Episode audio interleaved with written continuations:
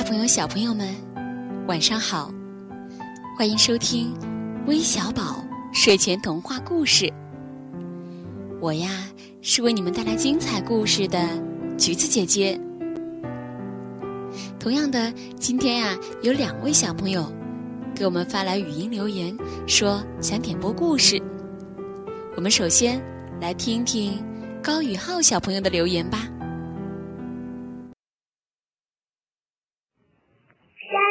姐姐好，我是高浩宇，我想听一个关于老婆婆的故事。好的，谢谢宇浩小朋友的点播。同时，还有一位叫贾雨欣的小朋友，他呀也想留言点播故事，让我们一起来听听吧。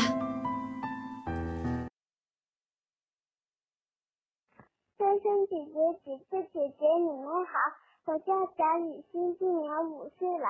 八月一日是我姥姥的生日，我想为她点播一个故事，希望你们可以满足我的愿望，谢谢。祝姥姥身体健康。好的，真是一个非常有孝心的孩子。同时啊，在这里啊，也祝雨欣宝贝的姥姥生日快乐，福如东海，寿比南山。今天呢，橘子姐姐就把这个老婆婆的故事送给高宇浩和贾雨欣两位小朋友，让我们一起来听听这个故事吧。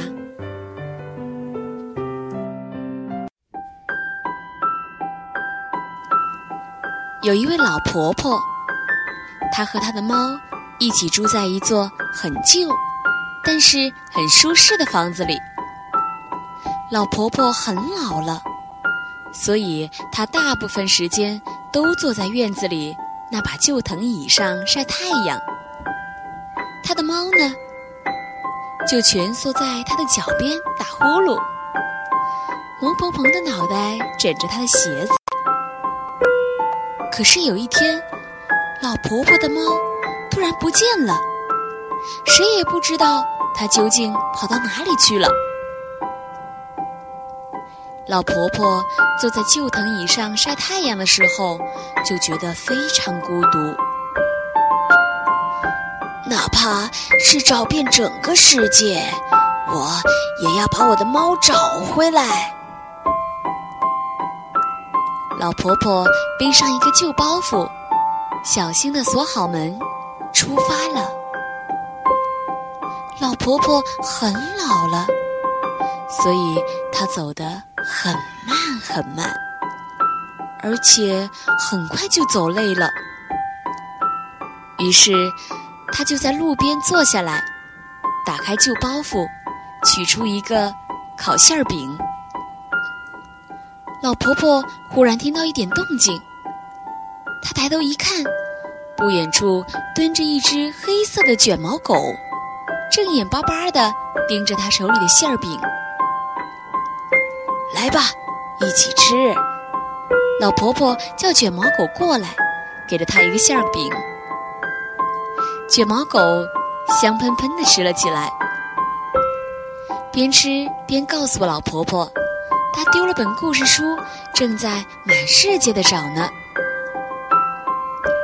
那本书好极了，卷毛狗说：“我每天都要读上一页。”不然就觉得生活没有滋味儿。老婆婆听了，马上邀请卷毛狗跟她一起走，也好做个伴儿。我呀，找我的猫；你呢，找你的故事书。于是，老婆婆就和卷毛狗一起上路了。他们走了没多久，就碰上了一只小老鼠。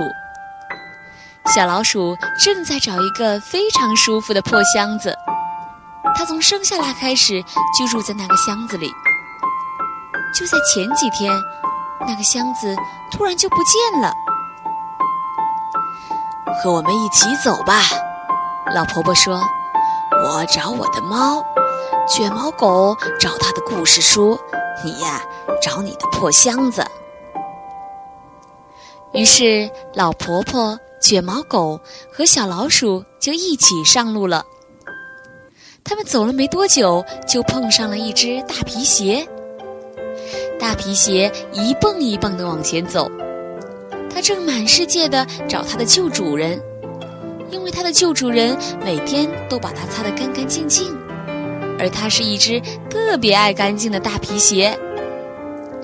和我们一起走吧，老婆婆说：“我呀找我的猫，卷毛狗找它的故事书。”小老鼠找它的破箱子，你呀找你的旧主人。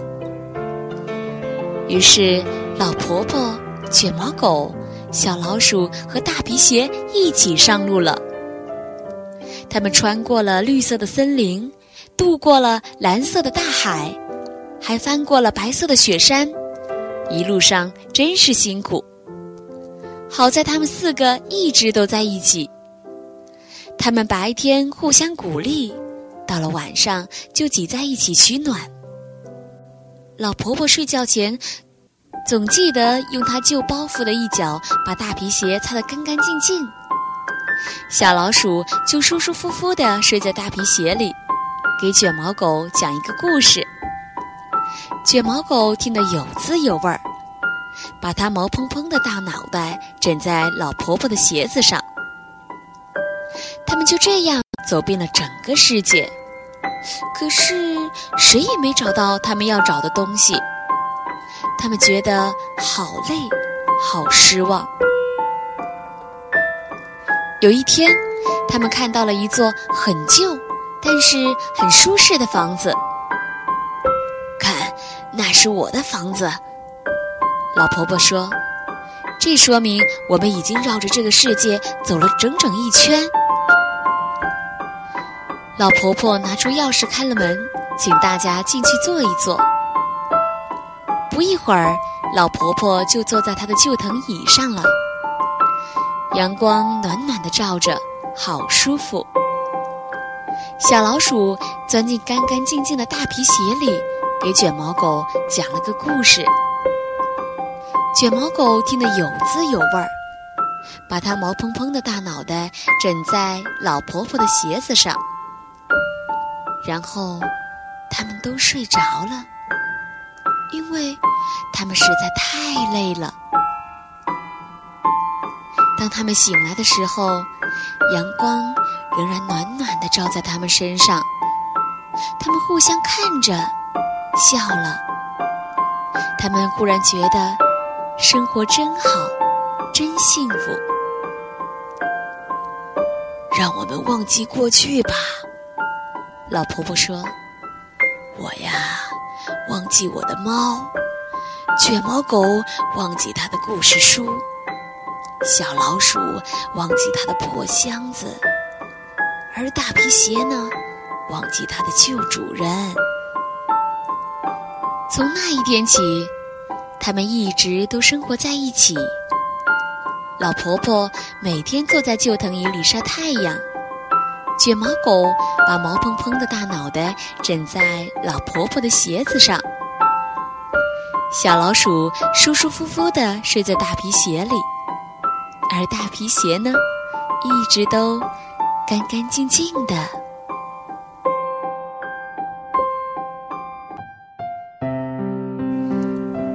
小朋友们，今天的故事讲完了。在今天故事的最后呢。我还想再一次祝愿贾雨欣宝贝的姥姥生日快乐，希望姥姥能笑口常开，身体健康。今天的故事就到这里了，我们明晚再见吧，宝贝们，晚安。